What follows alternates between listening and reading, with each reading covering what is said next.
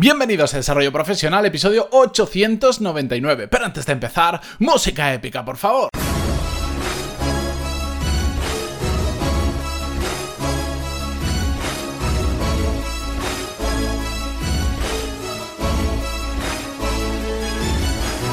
Muy buenos días a todos, yo soy Matías Pantaloni y esto es Desarrollo Profesional, el podcast donde hablamos sobre todas las técnicas, habilidades, estrategias y trucos necesarios para mejorar cada día en nuestro trabajo.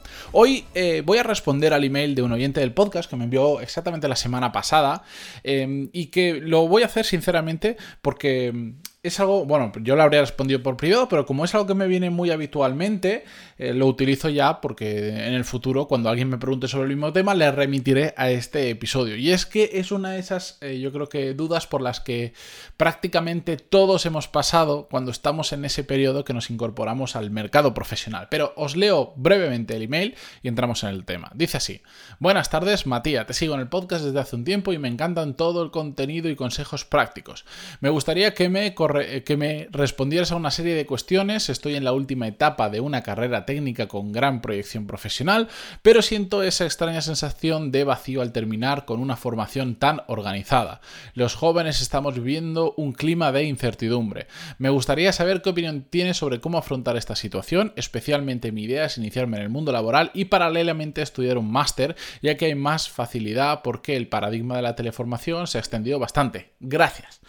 Bueno, pues sobre esto de los másters y de cuándo es el momento adecuado y, cómo, cómo, afrontar esta etapa de incertidumbre mm, cuando estás terminando la carrera, cuando te estás incorporando al mercado laboral, es sobre lo que vamos a hablar hoy. Lo primero quiero hacer referencia a esto de estudiar un máster.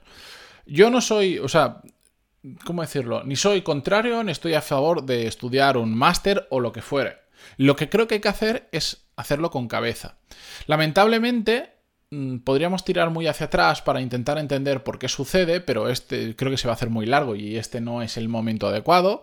Llevamos la inercia de termino la carrera y si cuando termino la carrera hay cierto grado de incertidumbre en el mercado laboral porque digamos que hay una crisis o no es tan fácil incorporarnos por el motivo que fuere, voy a hacer un máster y lo hago por inercia. ¿Por qué todo el mundo hace un máster o porque parece que siempre sea necesario hacer un máster?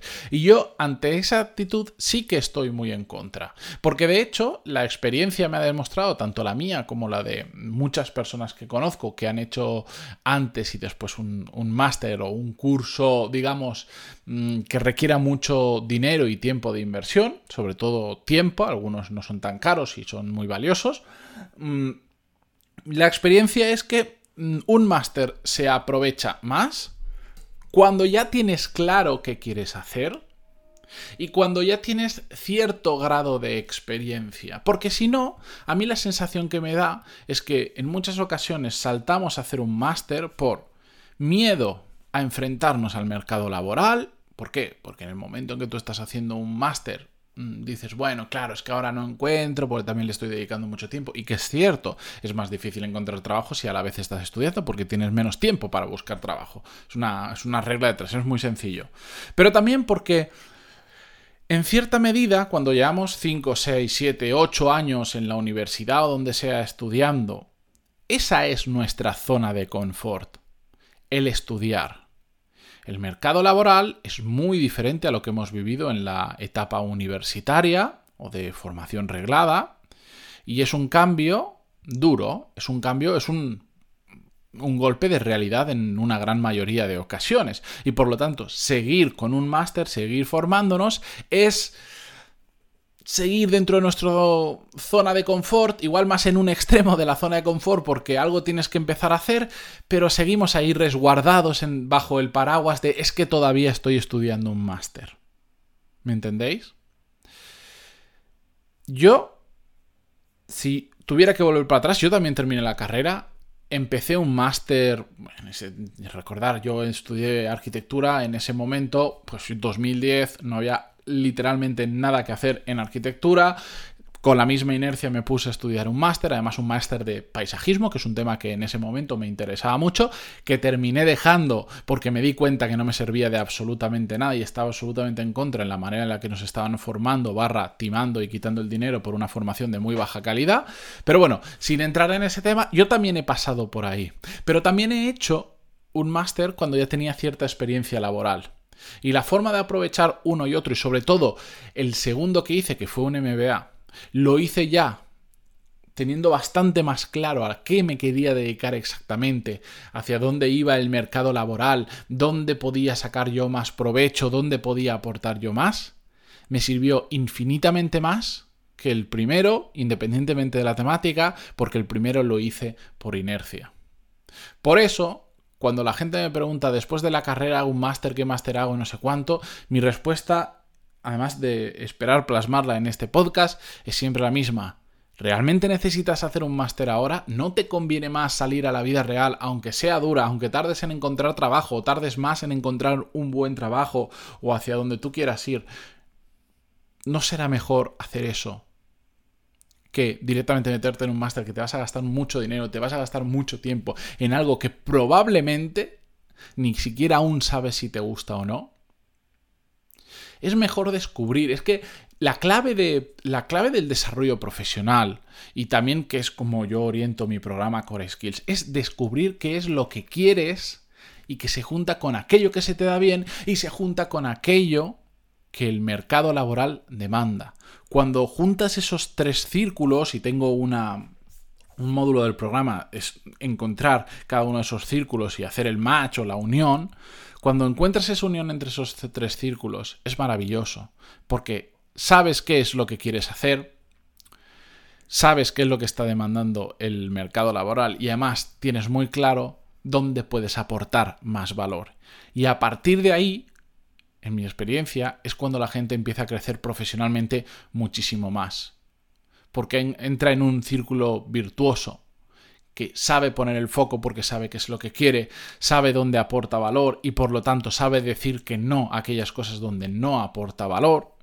Y además sabe situarse bien porque sabe hacia dónde va el mercado o el tipo de empresa en la que quiere entrar. Y por lo tanto no se mete en cosas que sabe que están en detrimento, o yo qué sé, es como si ahora te metes, si por carrera profesional te metes a ser artesano de no sé qué, hombre, siempre hay casos y casos, pero cada día la artesanía está perdiendo peso respecto, estoy llevándolo a un extremo, a la robotización. Entonces, aparentemente mm, tienes más futuro mm, desarrollando el software de robots o desarrollando robots que siendo artesano, ¿no?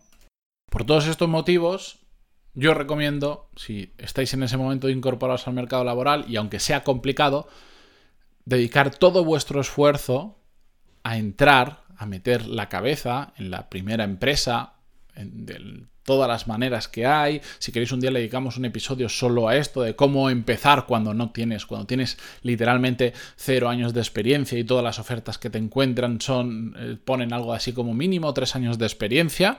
Mm, si queréis, eso lo tratamos otro día aparte. Dadme feedback, pantaloni.es barra contactar y quien escuche esto y le interese que me diga, sí, cuéntamelo, tratemos esto mm, pero hay que incorporarse, hay que meter la cabeza, hay que descubrir, hay que, hay que vivir, hay que experimentar el mercado laboral de verdad, porque de lo que nos cuentan en la universidad a la realidad cambia mucho y yo, vamos, yo en el mundo de la arquitectura lo, lo, vi rapidísimo. O sea, estás en una burbuja, en una burbuja que no tiene absolutamente nada que ver con la realidad profesional. es tan grande esa burbuja que gran parte de lo que te enseñan en el mundo real no sirve de nada. Y en cambio dejan de enseñarte muchas cosas que en el mundo real tienen mucho valor. Entonces, sal al mercado laboral, al oyente del podcast que escribió este email y a todos los que lo escuchéis porque me habéis preguntado sobre este tema y os he redirigido a él, salid al mercado laboral, experimentad, descubrir qué es lo que os gusta, qué es lo que no os gusta y en paralelo ir haciendo ese ejercicio de pensar hacia dónde queréis que vaya vuestra carrera profesional. Y entonces, cuando esos tres círculos de los que os comentaba antes cuadren, entonces igual algo que os puede ayudar a crecer profesionalmente puede, puede ser un máster en otras ocasiones puede que no lo sea y sea un libro, o sea una sesión presencial, o sea cambiarte de industria. Hay muchas formas de aprender, ya lo hemos hablado en muchas ocasiones. Pero no cometáis el error de estudiar un máster a ciegas, un máster o cualquier cosa absolutamente a ciegas, Porque el coste de dinero y el coste. El coste de dinero, el coste del tiempo y el coste de oportunidad, sobre todo, es enorme. Y os lo dice alguien que ya ha hecho un máster por inercia, pero que también ha hecho un máster ya enfocado hacia donde quería que fuera. Con esto, yo sobre todo espero eso, romper la inercia que tenemos de hacer las cosas como se han hecho hasta ahora, de hacer lo mismo que hace el resto de compañeros, porque no funciona. No funciona. Los, los másters per se ya no sirven para diferenciarnos del resto, sirven para ganar conocimiento pero no vale ganar conocimiento de cualquier cosa. Hagámoslo, como siempre digo, con rifle de francotirador. No intentemos matar moscas a cañonazos, que no funciona. Cuando sepamos qué es lo que queremos hacer, dónde podemos aportar valor y hacia dónde va el mercado laboral en el que nos queremos meter, entonces sí, si hace falta, un máster. Y, y, si ese máster realmente te aporta mucho, invierte el tiempo y el dinero que puedas o que haga falta, porque entonces sí que es importante. Con esto, yo me despido esta mañana, que como siempre volvemos con un nuevo episodio.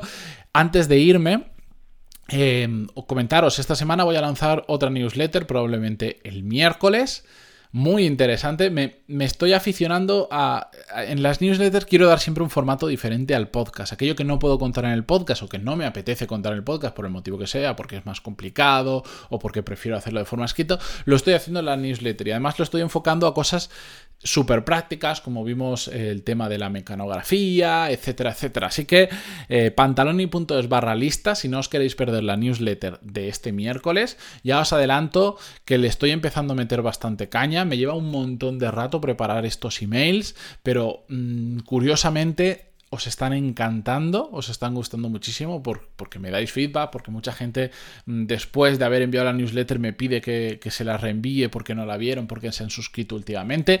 Voy a darle una solución a todo eso. Aquellos que os vayáis suscribiendo a la newsletter a partir de cierto momento, eh, voy, estoy preparando pues que os lleguen a lo largo de los siguientes días varios emails con aquellas newsletters que han sido más, más valoradas por vosotros. Así que mm, básicamente un día, un día os lo contaré con detalle, pero a partir de septiembre aproximadamente voy a generar muchísimo más contenidos y esta newsletter es simplemente una avanzadilla de lo que viene. Este miércoles, si no el jueves como mucho, la lanzo, pantaloni.es barra lista y os podéis apuntar. Os prometo que no voy a molestar con muchos emails porque no me da para escribir tanto. Gracias por estar ahí, por vuestras valoraciones de 5 estrellas en iTunes, como siempre, por vuestros me gusta, comentarios en iVoox o por suscribiros en Spotify, Google Podcast o simplemente por estar ahí. Adiós.